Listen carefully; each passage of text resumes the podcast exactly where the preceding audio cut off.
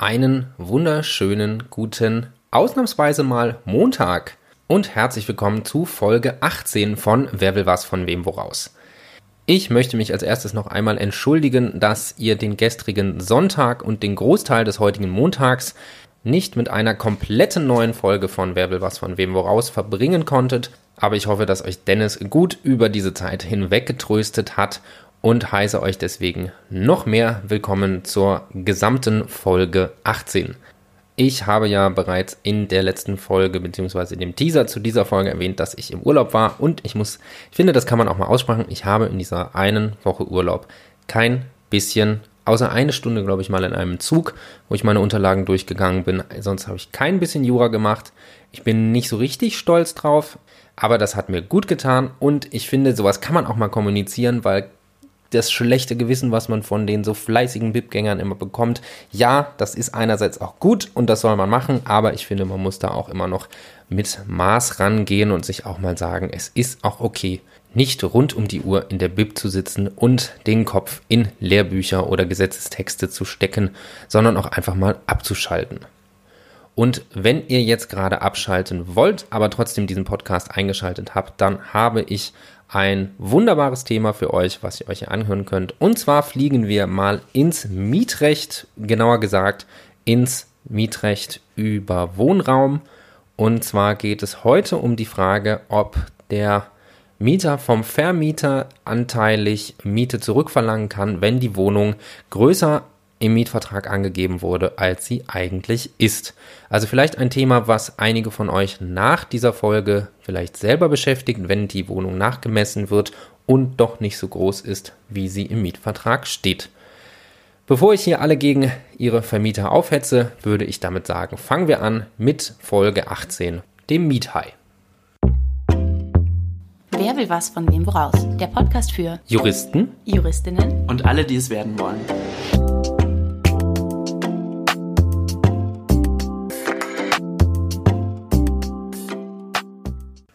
Beginnen wir mit dem heute mal angenehm kurzen Sachverhalt.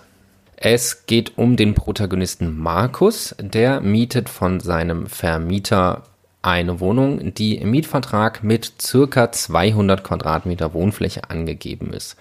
Nachdem Markus dann am 1.1. des Jahres einzieht, und sich im Laufe der Zeit jedoch wundert, warum nicht alle seine Möbel so passen, wie er sich das vorgestellt hat, misst er einmal nach und kommt nach seinen Berechnungen nur auf eine Größe von 160 Quadratmetern.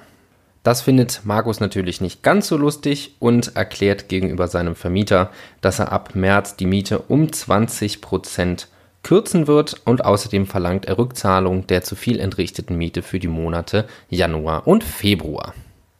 Und genau das ist auch die Fallfrage, ob Markus die zu viel entrichtete Miete für Januar und Februar zurückverlangen kann. Beginnend mit der Falllösung wäre zunächst denkbar ein Schadensersatzanspruch aus den Paragraphen 280 Absatz 1, 241 Absatz 2, also aus CIC, und zwar wegen der Falschangaben, die ja vorvertraglich erfolgten, durch den Vermieter.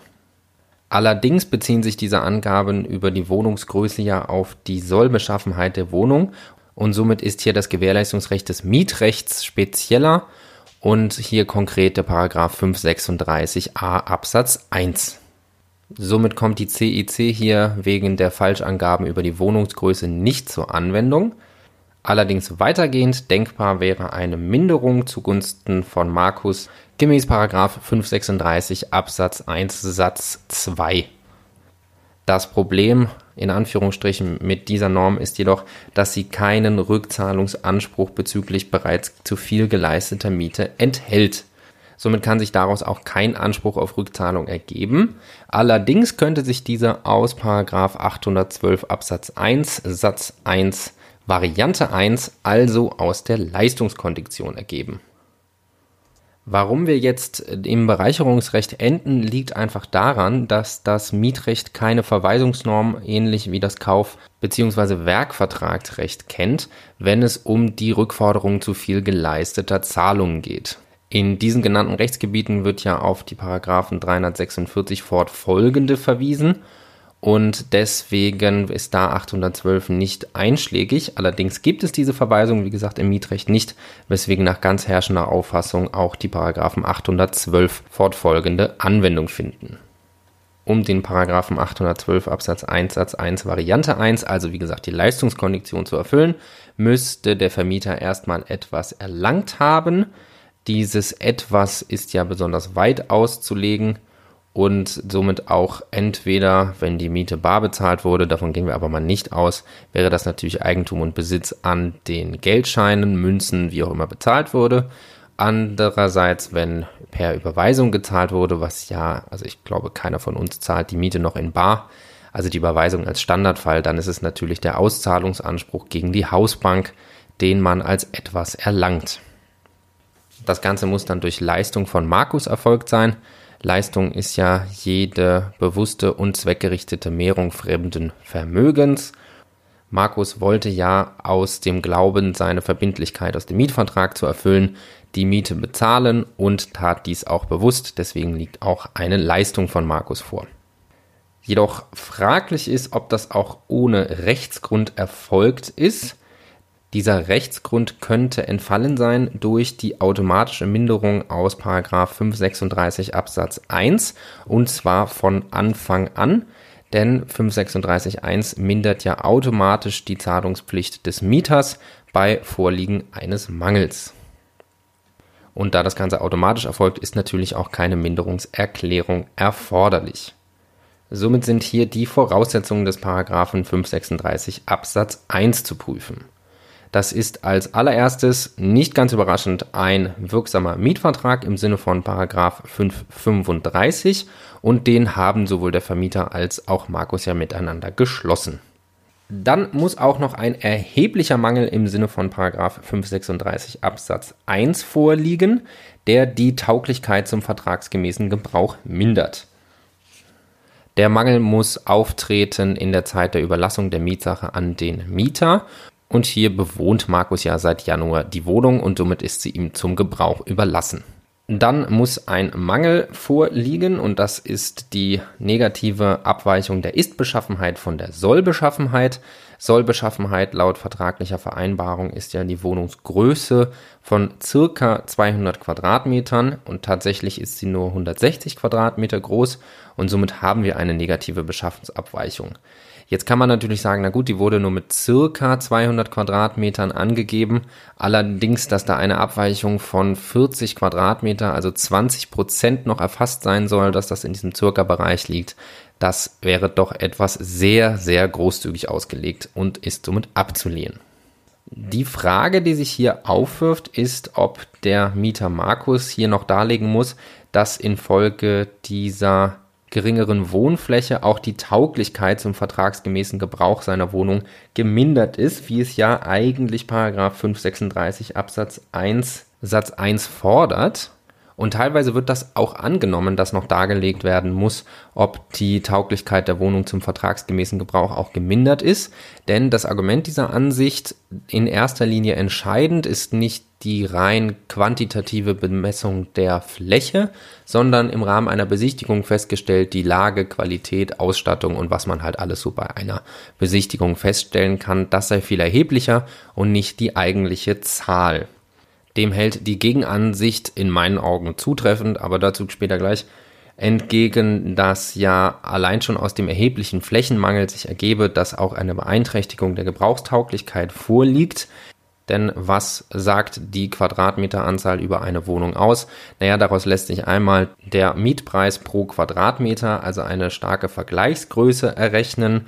Und außerdem aus der Quadratmeteranzahl lässt sich die ortsübliche Vergleichsmiete im Rahmen von Mieterhöhung berechnen.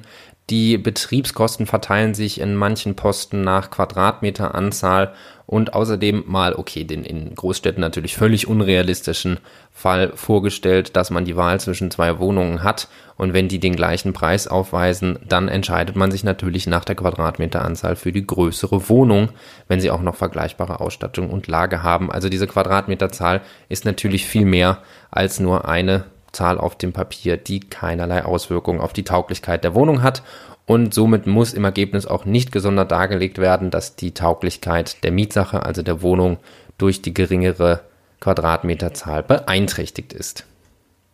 Die große Frage, was ist erheblich? Denn Paragraph 536 Absatz 1 Satz 3 fordert ja, dass der Mangel erheblich ist, um die Miete zu mindern. Und hier gibt es ganz stumpf eine BGH-Rechtsprechung dazu nachzulesen in der RÜ 2004 auf Seite 353 und der BGH sagt hier einfach 10%, das ist erheblich. Hier haben wir eine Abweichung von 20% und somit auf jeden Fall einen erheblichen Mangel. Dann müssen wir noch prüfen, ob es eventuell Ausschlussgründe gibt, die die Minderung nach 536 Absatz 1 hindern. Das könnte zunächst der Paragraph 536b sein. Und das ist der Fall, wenn der Mieter den Mangel bei Vertragsschluss bereits kannte oder infolge grober Fahrlässigkeit verkannt hat. Und naja, positive Kenntnis hatte Markus auf keinen Fall von der abweichenden Wohnungsgröße. Man könnte noch kurz andenken, ob es grob fahrlässig war, weil man ja hätte merken können, dass es nicht 200, sondern 160 Quadratmeter sind. Aber das auf 20 Prozent genau zu bestimmen, wie groß eine Wohnung ist, die in mehrere Räume aufgeteilt ist, also das überhaupt grob bestimmen zu können, ist schon sehr schwierig und dann noch so akkurat. Also das ist auf keinen Fall überhaupt fahrlässig, da eine Abweichung von 20 Prozent nicht zu erkennen. Dann könnte noch der Ausschlussgrund des Paragraph 536c Absatz 2 Satz 2 greifen. Das ist dann der Fall, wenn der Mangel während der Mietzeit auftritt und der Mieter es unterlässt, dem Mangel dem Vermieter anzuzeigen, ihm also sein Beseitigungsrecht nimmt und hier ist ja erstens eine Anzeige durch Markus erfolgt und andererseits, was soll der Vermieter machen? Anbauen ist nicht wirklich realistisch, also er hätte den Mangel auch gar nicht beheben können und deswegen greift hier Paragraph 536c auch nicht ein. Damit sind wir auch schon bei der Rechtsfolge von Paragraph 536 Absatz 1 und das ist die automatische Minderung gemäß Paragraph 536 Absatz 1 Satz 2.